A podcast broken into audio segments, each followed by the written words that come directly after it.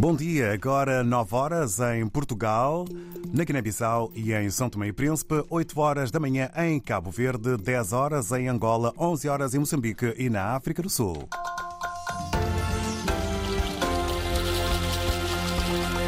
Conhecemos agora alguns dos temas para este jornal. Em Gaza, milhões agonizam no meio da guerra e da fome. Em Bruxelas, a Presidente da Comissão Europeia desafia os Estados-membros a aumentarem a aposta no setor da defesa. Em várias aldeias de Cabo Delgado, falta comida, falta proteção, falta abrigo, água e assistência. Os Médicos Sem Fronteiras vêm realçar o que já se sabe, o resultado do extremismo. Estas e outras notícias já a seguir com a edição da jornalista Paula Borges. Prioridade para Gaza, onde dia após dia se agrava a situação humanitária. As Nações Unidas indicaram esta semana que a ajuda que até agora chegou só será suficiente para matar a fome à população até amanhã. O diretor do Gabinete da ONU para a Coordenação de Assuntos Humanitários afirma que um quarto de quem resiste na faixa de Gaza está à beira da fome e que a tendência é para piorar.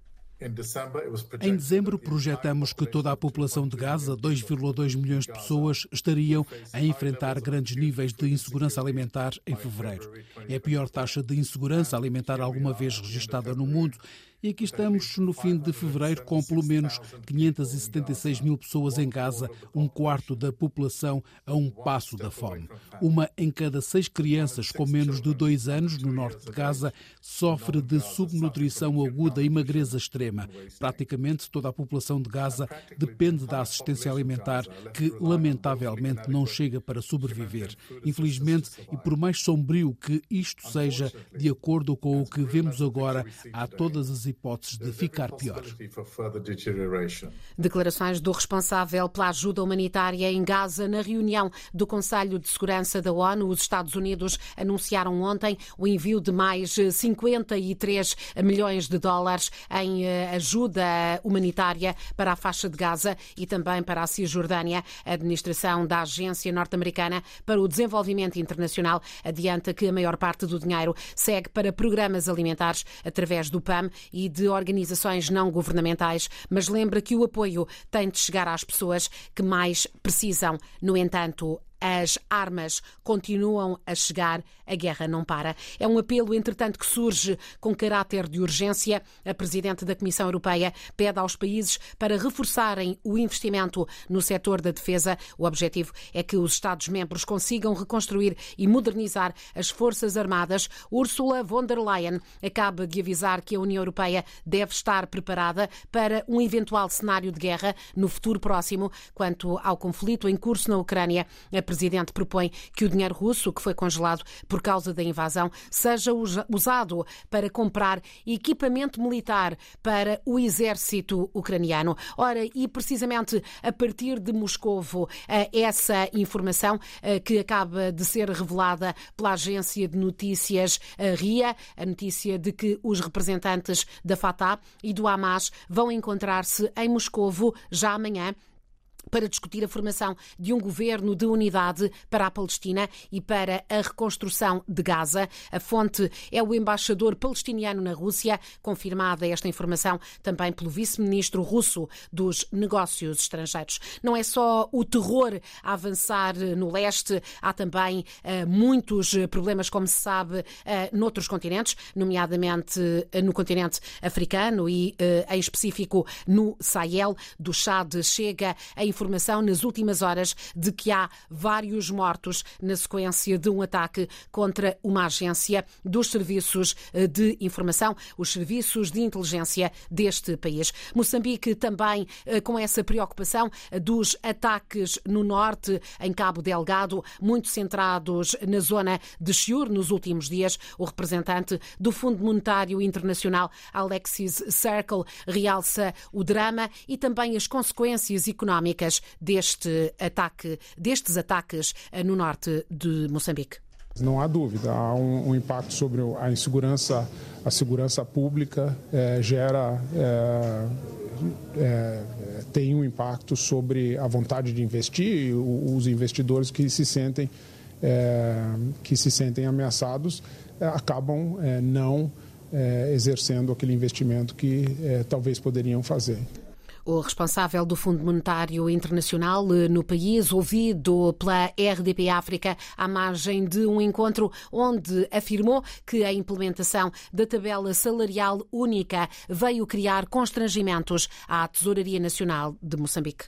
Foi o próprio representante do FMI em Moçambique, Alex Circle, que reconheceu a difícil situação criada pela implementação da tabela salarial única gastos é, altos geraram uma dificuldade de tesouraria, mas, mas são, é, são essas dificuldades que nós vemos é, melhoraram já ao longo dos últimos dois anos. Então, tivemos aquele choque em 2022 e estamos gradualmente vendo uma melhora nessa situação. Apesar de ter sido o FMI a recomendar ao governo moçambicano a implementação da reforma salarial, reconhece Alex Circle que a situação criou inicialmente um choque fiscal, mas olha para o futuro com bastante otimismo. Nós vemos essa tendência de melhora, de contenção dos gastos, tanto em 2023 como também em 2024. Mas é um trabalho continuado. Os recursos públicos são escassos e no momento que eh, os recursos são usados para pagamento de salário, eles não estão disponíveis para investimento, para educação, para infraestrutura.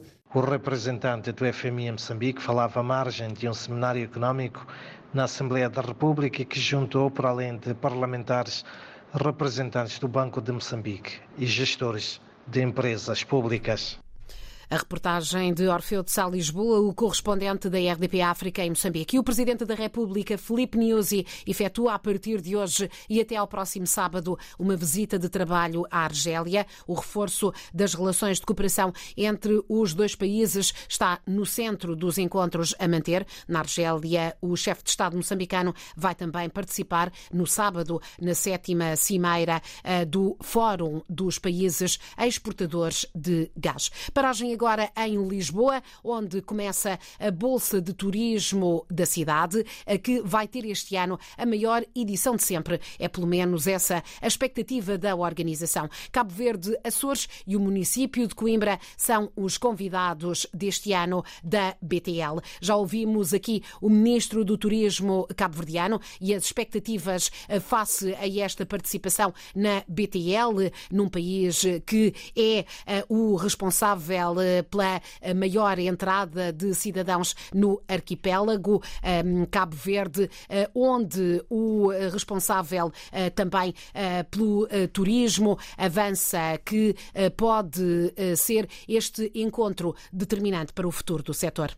O empresário, que já foi embaixador de Cabo Verde em Lisboa, acredita que o país reúne todas as condições para ser um destino de excelência no Atlântico. Para isso, diz Eugênio Inocêncio, é preciso diversificar e qualificar a oferta, o que só será possível através de uma liderança forte e uma melhor articulação entre o governo e os operadores turísticos. Toda a gente a trabalhar em articulação, todos os ministérios a trabalhar em articulação em função do turismo, todos os departamentos públicos a trabalhar em articulação em função do turismo, a, a iniciativa privada a trabalhar de forma organizada e em cooperação, e é preciso liderança. Além de sol e mar, diz o presidente da Associação de Turismo de Santiago, Cabo Verde tem outras potencialidades que vão da história à culinária. São poucos os turistas que experimentam, que provam os nossos pratos tradicionais, como a cachupa ou o cuscuz, que não gostam, mesmo que nunca tenham provado. Eugênio Inocêncio vê a participação de Cabo Verde na Bolsa de Turismo de Lisboa como uma oportunidade para o arquipélago se dar a conhecer aos principais mercados emissores de turistas. Essa escolha, eh, digamos, eh, presenteia Cabo Verde ao fim e ao cabo e diz eh, aos operadores, ao mundo de uma forma geral, que vale a pena apostar em Cabo Verde. Cabo Verde tem como meta alcançar um milhão de turistas até o final do ano. Dados de 2023 indicam que o país recebeu cerca de 920 mil turistas.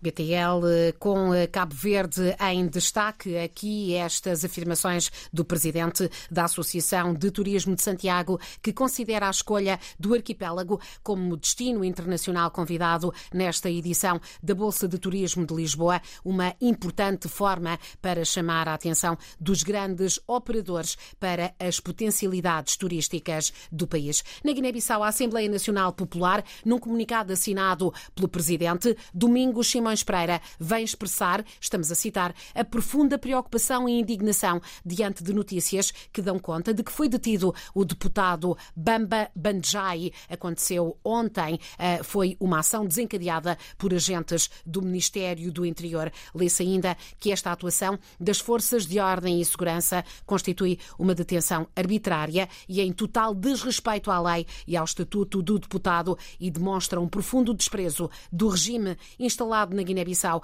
pelos mais elementares princípios de um Estado democrático de direito. Hoje mesmo, o blog Ditadura do Consenso afirma que o deputado da Nação e um outro militante eh, do Madame G15 já estão em liberdade. Em Portugal, a administração do Hospital São Francisco Xavier, em Lisboa, diz estar solidária com a família da mulher que foi encontrada morta na segunda-feira numa mata nas traseiras eh, do Colégio de São José, não muito longe da unidade unidade hospitalar. Sofria esta paciente, esta senhora de Alzheimer, estava desaparecida desde dezembro do ano passado, depois de ter dado entrada sozinha nas urgências do São Francisco Xavier, já que o marido foi impedido de acompanhá-la. Fernando Regateiro é o coordenador da recém-criada Comissão Nacional para a Humanização dos Cuidados de Saúde do SNS. Sublinha que deve, que tem de ser garantida a presença de um acompanhante nas urgências um juízo de princípio e de lei, de direito, é a presença do familiar. Se há razões que podem ser aduzidas para explicar não permissão da presença do marido, essas não as sabemos, mas rapidamente as iremos saber. Um, ponto é, é certo: é um direito dos doentes e é um dever nosso trabalhar no sentido de que circunstâncias como estas não aconteçam e que o desejável, isto é, a presença de um acompanhante sempre que possível e, sobretudo, em circunstâncias como essas, seja uma realidade o eh, coordenador da recém-criada Comissão Nacional para a Humanização dos Cuidados de Saúde no SNS. E é uma investigação portuguesa que pode abrir portas a diagnósticos precoces, precisamente da doença de Alzheimer. Pode mesmo ajudar a criar uma possível alternativa terapêutica. Um grupo de cientistas liderado por uma investigadora da Universidade de Aveiro descobriu, jornalista Paula Vera, novos caminhos. O estudo foca-se nas modificações químicas em moléculas de um tipo específico de ácido ribonucleico de transferência, o tal RNA transportador. No fundo, são as moléculas que fazem a ponte entre a informação genética que todos nós temos no ADN e a produção das proteínas. Ana Raquel Soares, a investigadora da Universidade de Aveiro, que liderou a descoberta, explica o que pode estar em causa. Começámos precisamente por analisar se havia alguma alteração em algum uma característica específica destas moléculas de RNA de transferência nos tais pacientes e verificámos que, que efetivamente sim.